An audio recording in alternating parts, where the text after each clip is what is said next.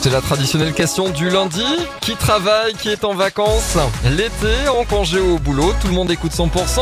Très bon lundi, le 7 août, et il est 11h. Les tubes et l'info, 100%. Gérard Blanc dans une minute, on aura aussi Slimane et Claudio Capéo. À 11h, c'est le retour de l'info, l'info en région avec Cécile Gabot. Bonjour Cécile.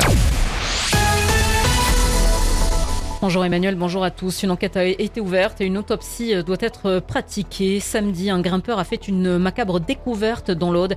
Ça s'est passé sur le site d'escalade de Notre-Dame-du-Cross, près de Cône-Minervois. Un cadavre a été retrouvé au pied d'une falaise. Deux groupes de recherche et d'intervention en milieu périlleux ont été mobilisés afin de remonter le corps. La piste du vent sérieusement étudiée après le terrible accident au Luna Park du Cap d'Agde. Je vous rappelle que samedi soir, un adolescent de 17 ans a perdu la vie. Une jeune femme de 19 ans a été gravement blessé dans une attraction. Un manège à très forte sensation appelé adrénaline.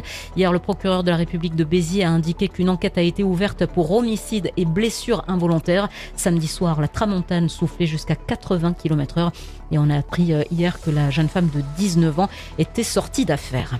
Le risque incendie euh, exceptionnel a été levé dans les Corbières et la plaine du Roussillon. Ce niveau d'alerte avait été mis en place samedi. Les pompiers restent toutefois très vigilants.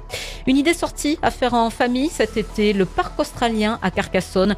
À deux pas de la cité médiévale, ce parc animalier et de loisirs vous emmène donc en Australie. Vous pourrez approcher des kangourous géants et des wallabies. Et puis Égypte, la passion des mondes. Ça c'est l'exposition qui est à voir en ce moment au Muséum d'histoire naturelle à Perpignan. Le reste de l'actualité, un hommage national sera rendu à l'historienne Hélène Carrère d'Ancos, décédée ce samedi à Paris à l'âge de 94 ans. Hommage prévu avant la fin de l'été aux Invalides, a annoncé l'Élysée. Et puis les militaires qui ont pris le pouvoir au Niger ont fermé l'espace aérien du pays face à la menace d'intervention armée, l'ultimatum ouest-africain exigeant le rétablissement du président renversé ayant expiré. La grande fête mondiale des scouts qui se tient actuellement en Corée du Sud va s'achever plus tôt que prévu. C'est en raison d'une alerte au typhon qui a été émise sur le pays. L'actualité continue. Vous nous retrouvez notamment sur notre site internet. Ça se passe sur 100%.com.